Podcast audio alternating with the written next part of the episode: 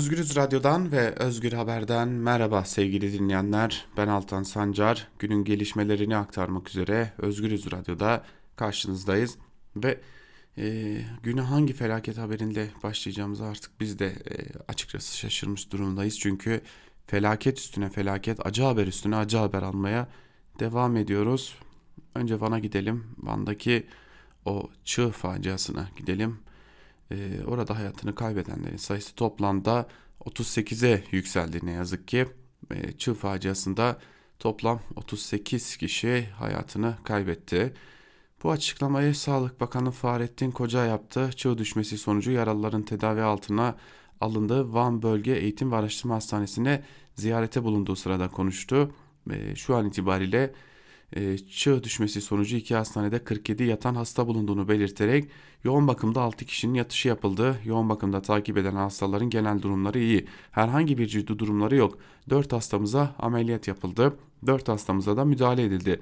Ancak bu hastaların herhangi bir sorunu yok dedi. Kritik, kritik hastamızın olmadığını söyleyebilirim değerlendirmesinde bulundu. E tabi nasıl olay, olay nasıl gelişti dilerseniz onunla başlayalım. Van'ın Bahçesaray ilçesinde önceki gün 5 kişinin yaşamını yitirdiği çığ felaketinin ardından bölgede arama kurtarma çalışmaları yapan ekibin üzerine ikinci bir çığ düşmüştü. İkinci çığ felaketinde de toplamda 33 kişi hayatını kaybetti. İki gün üst üste yaşanan faciada hayatını kaybedenlerin sayısı toplamda 38'e yükselmiş oldu. Aralarında HDP'li eski belediye başkanı, Cumhurbaşkanı Başdanışmanı ve AFAD İl Müdürü de bulunuyordu. Yaralıların arasında çığ altında Kalanların arasında 53 kişi ise ikinci çığ faciasından yaralı olarak kurtulmuştu.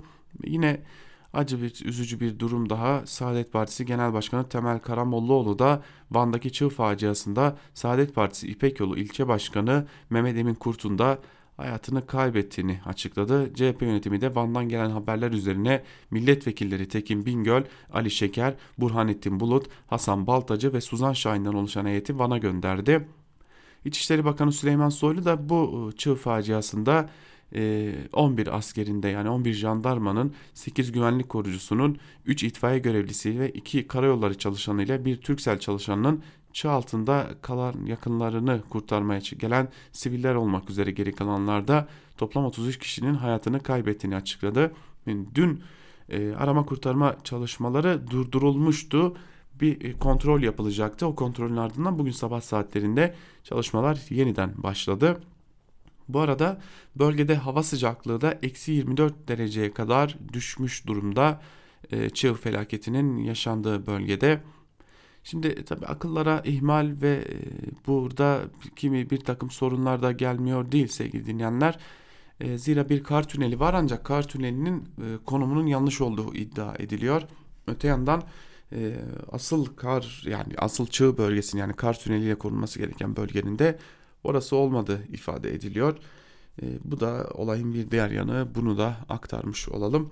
Tabii bir de bölgeden gelen o videolarda e, şunu da görüyoruz. Çığ altında kalanlar kurtarılmaya çalışılırken e, bölgede büyük bir bağırış, çağırış, hareketlilik, e, kepçe hareketliliği gibi birçok e, hareketlilik bulunuyordu.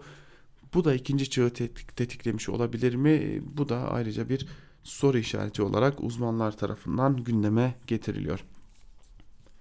Geçelim ikinci e, vakaya, ikinci acıya. E, en azından burada facianın e, az da olsa eşiğinden dönülmüş oldu.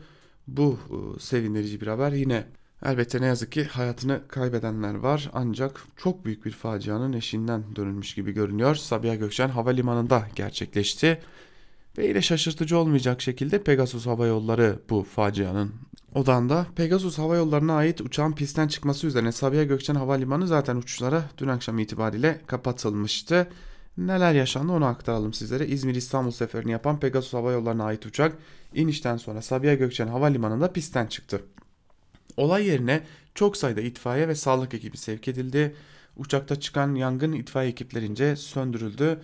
Üçe bölünen uçaktaki yolcuların büyük bir bölümü kendi imkanlarıyla çıkarken e, bu arada kimi vatandaşlar da ambulanslarla çıkarıldılar. Sağlık Bakanı Fahrettin Koca bu konuya ilişkin de bir açıklama yaptı ve e, toplam hastanelerimize başvuran hasta sayısı 179 oldu. Hayatını kaybeden 3 vatandaşımız oldu dedi. İstanbul Valisi Ali Yerlikaya da 139 kişinin yaralı olduğunu ve hastanelere sevk edildiğini bildirdi. Yerlikaya İl Sağlık Müdürlüğü kayıtlarına göre 139 yaralı 18 ayrı hastaneye sevk edildi dedi. Yerlikaya uçağın 30-40 metre yükseklikten düştüğünü açıkladı. Pilotların durumunun iyi olduğunu ifade eden Yerlikaya yaralılar için bir iki vatandaşımız hariç durumlara hafif açıklaması yapmıştı. Bu arada İstanbul Sabiha Gökçen Havalimanı'na inmesi gereken uçaklar da İstanbul Havalimanı'na yönlendirdi. Daha önce de e, Pegasus Hava Yolları'na ait bir uçak Trabzon'da pistten çıkmıştı ve yine İstanbul Sabiha Gökçen Havalimanı'nda Pegasus, uç, Pegasus uçakları pistten çıkmıştı. E, tabii ki tek sorumlu e, Pegasus değil ancak büyük bir sorumluluk var. Pegasus'ta bir sıkıntı mı var sorusu da akıllara gelmiyor değil. Şimdi e, İstanbul Havalimanı'nda İstanbul Sabiha Gökçen Havalimanı'nda da sıkıntı olduğunu dile getirenler var. Hürriyet'in havacılık yazarı olan Uğur Cebeci Sabiha Gökçen'de rüzgar kırılması ile ilgili bilgi veren bir cihazın olmadığını açıkladı. Bu dikkat çekici bir durum. E, yazısının daha doğrusu değerlendirmesinin bir bölümü şöyle. İlk olarak rüzgar kırılması yaşanmış, yaşanmış olabilir. Yüksek arka rüzgarla uçağın sürati artmış. Eğer bu esnada pilot da gaz kesmemişse uçak kontrolden çıkıyor. Bu durumda pilotlara göre yapılması gereken en doğru yol pisti pas geçmektir. Rüzgar kırılması ile ilgili dünyanın önemli havalimanlarında bilgi veren cihazlar var. Ancak Sabiha Gökçen'de bu cihaz yok. İstanbul Havalimanı'nda ise rüzgar kırılması ile ilgili uyarı yapıldığı bilgisi paylaşıldı. Bunun dışında pistlerde uzun süreli olmasa da aşırı yağmurlarda kısa süreli tabakalar oluşabilir. Böyle olunca da pist ile uçak bütünleşmesi tam olarak sağlanmayabilir. Bu durumu bir arabanın suya girdiğinde savrulması gibi tanımlayabiliriz. Böylece uçak savrulmasının güçlenme ihtimali vardır şeklinde konuştu. Bu kazada üçe ayrılan uça e, uçaklarda görülmeyen bir dağılma yaşanıyor. Uçağın kara kutularının çözümü ve kulenin konuşmaları ile tam olarak ortaya çıkmadan bu kazanın tam olarak gerçek nedenine ulaşmak zordur diyor. Ancak şimdi öğreniyoruz ki burada bir e, rüzgar kırılması ile ilgili bilgi veren cihazda yokmuş. Zaten birkaç gündür de İstanbul için fırtına uyarısı yapılıyordu dün akşam için. Geçelim bir diğer haberimize. Bir diğer haberimize geçerken de elbette ki İdlib'e bakacağız. İdlib'de de dikkat çekici gelişmeler var. Zira tüm açıklamalara ve e, tırnak içinde söyleyecek olursak tehditlere rağmen e, Suriye ordusu Rusya'nın da desteğiyle İdlib'e yürümeye devam ediyor. Rus savaş uçakları İdlib'e hava saldırısında bulunmaya devam etti dün gece. Yapılan bombardıman sonucu ve ölü ve yaralıların olduğu da iddia ediliyor. Suriye'de Rus uçakları İdlib'in doğusundaki Cidarya köyüne hava saldırısı düzenledi. Hava saldırısında radikal grupların mevzilerine hedef alındı ve çok sayıda ölü ve yaralılarının olduğu açıklandı.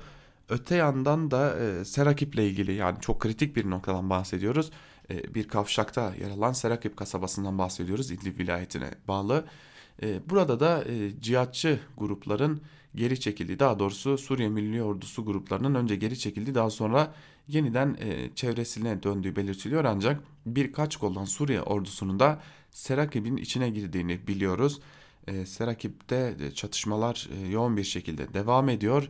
Türkiye'nin de bir gözlem noktası bulunuyor bu bölgede. E, bunu da aktaralım ve Cumhurbaşkanı Erdoğan da geçtiğimiz gün yaptığı açıklamada eğer Şubat sonuna kadar Suriye rejimi burada, burada durmazsa biz Türkiye olarak gerekeni yapacağız demişti. Ancak öyle görünüyor ki eğer Suriye ordusu bu hızla devam eder ise e, Şubat sonunda İdlib'in tam anlamıyla kuşatılması mümkün hale gelmiş olacak. Bir diğer yandan sevgili dinleyenler önemli bir diğer gelişmede e, Suriye ile ilgili yine Cumhurbaşkanı Erdoğan ile Rusya lideri Vladimir Putin arasında görüşmeler devam etti, konuşmalar devam etti ancak Astana ve Soçi sürecine ilişkin Rusya'dan Türkiye'yi suçlayan açıklamalar da gelmeye devam ediyor ve Türkiye görevini yerine getirmiyor dedi. Hatta geçtiğimiz günlerde Cumhurbaşkanı Erdoğan bir de Adana mütabakatını hatırlatmıştı. Görevimizi yaparız demişti. Ee, Suriye'den de bu konuya bir açıklama geldi ve Adana mütabakatının iki taraflı bir mütabakat olduğu ve tek taraflı uygulanamayacağının da altı çizildi. Devam edelim geçelim bir diğer haberimize koronavirüs haberiyle devam edelim. Koronavirüste ölü sayısı artmaya devam ederken e, ilk defa yeni doğan bir bebekte de koronavirüs vakasına rastlandı. Çin Ulusal Sağlık Kurumu'nun son açıkladığı verilere göre koronavirüs salgınında toplamda 563 kişi yaşamını yitirdi. Dünden bu yana bir günde 73 kişinin hayatını kaybettiği öğrenilirken virüs taşıdığı tespit edilenlerin sayısı ise 28 bini aştı. Virüsün ortaya çıktığı Hubei eyaletine bağlı Wuhan'da 20, 20 bine yakın vakaya sağlık hizmeti verilmeye devam ediliyor. Öte yandan 11 milyon nüfuslu Wuhan'da yeni doğan bir bebekte de virüs tespit edildi. En küçük yaştaki vaka haline gelen bebeğin annesinin de doğum öncesi virüs taşıdığı açıklandı. Yeni doğan bebe hastalığın nasıl bulaştığı ise henüz belirlenebilmiş değil. Virüsün yayıldığı ülke sayısı da Çin dışında 31'e yükseldi. 31 ülkede daha bu noktada koronavirüs vakası tespit edilmiş durumda. Öte yandan Dünya Sağlık Örgütü iki gün sürecek bir konferansta yüzlerce uzmanın bir araya getirileceğini açıkladı. 11-12 Şubat'ta İsviçre'nin Cenevre kentinde yapılacak konferansta aşı ve ilaç çalışmalarının hızlandırılması çalışmaları görüşülecek. Aynı zamanda uluslararası bir ekibinde çok yakın bir zaman diliminde Çin'e gideceği de açıklandı. Koronavirüste de son durum böyle. Şimdi yeniden Suriye'ye dönelim ve e, Rakka kentine gidelim. Raqqa kentinde büyük bir insanlık suçu toprak altından ortaya çıktı. Toplu mezarlar bulunmaya başladı Rakka'da ve 25'ten fazla mezarda 5700 cenaze ortaya çıkarıldı. Rakka'da IŞİD'in katlettiği insanlar olduğu tahmin ediliyor bu toplu mezardan çıkanların. Son olarak aralarında IŞİD üyeleri, gazeteciler ve çocuklarının cesetlerinin de bulunduğu 29 toplu mezar bulunmuştu. Bu mezarlardan 25'i açıldı ve 5700 cenaze çıkarıldı. Rakka'da acil müdahale ekiplerinin 2017'de bölgenin IŞİD'den kurtarılmasının ardından başlattığı sivillere ait toplu mezarlarda cenaze çıkarma çalışmaları devam ediyor. Toplu mezarlara insanların gömüldüğüne şahit olan bazı kişilerin haber vermesi üzerine acil müdahale ekipleri söz konusu noktalarda çalışma başlattı. Toplu mezarların bir kısmı Fırat Nehri'nin kenarında bir kısmı da kent merkezinde bazı toplu mezarlarda Bedo mahallesinde bulundu. Tespit edilen 20, 29 mezardan 25'i açıldı. Bu mezarlardan 5700 tane de cenaze çıkarıldı. Acil müdahale ekibi sorumlusu Yasir Hemis de bu mezarlarda çoğunluk çoğunlukla topluluk önünde öldürülen kişilerin cenazelerinin olduğunu belirtiyor. Şimdiye kadar 700 cenazenin kime ait olduğu tespit edilebilmiş. Bu kişilerin çoğu üzerindeki belgelerden yola çıkılarak tespit edilebilmiş durumda. Evet Suriye'de bir yandan savaş sürerken bir yandan da insanlık suçları toprak altından fışkırmaya devam ediyor. Şimdi bir de ABD'ye uzanalım zira e, ABD Başkanı Donald Trump için beklenen oldu demek sanırım doğru olacak. ABD Başkanı Donald Trump senatodaki azil oylamasında görevini kötüye kullanmak ve kongrenin işleyişini engellemek suçlamalarından aklandı. ABD Başkanı Donald Trump'a yönelik yürütülen azil süreci Senato Genel Kurulu'nda yapılan nihai oylama ile sona erdi. Anadolu Ajansı'ndan Dildar Baykan'ın haberine göre Başkan Trump senatoda yapılan oylamada kendisine yönelik iki azil maddesinden de aklandı. Görevi kötüye kullanmak suçlaması için yapılan ilk oylamada 48 senatör Trump'ın suçlu olduğunu, 52 senatör ise suçlu olmadığı yönünde karar verdi. Kongrenin işleyişini engellemek başlıklı azil maddesi için yapılan ikinci oylamada ise 47 senatörün Trump'ın suçlu olduğunu, 53 senatörün ise suçlu olmadığı yönünde oy kullandığı ortaya çıktı. Böylece Trump ABD tarihinde Andrew Johnson ve Bill Clinton'dan sonra Senato'da aklanan 3. başkan oldu. Oylamada tüm demokratlar Trump'a yönelik suçlamalar için suçlu olduğu yönünde oy kullandı.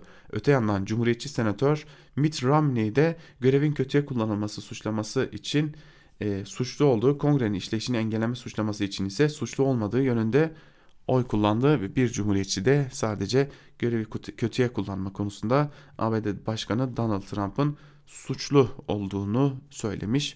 ABD'deki, ABD'deki bu e, yargılama süreci de böylelikle sona ermiş oluyor. Ve artık önümüzde tek bir süreç kalıyor. ABD'nin önünde tek bir süreç kalıyor. Başkanlık seçimleri o da yavaş yavaş eyaletlerde e, en azından partiler kimlerle yarışacaklar bunların seçim belirlenmesi için ön seçimler yapılmaya başlandı diyelim. Ve haber bültenimizi burada noktalayalım. Günün ilerleyen saatlerinde gelişmeler oldukça karşınızda olmayı sürdüreceğiz. Şimdilik hoşçakalın.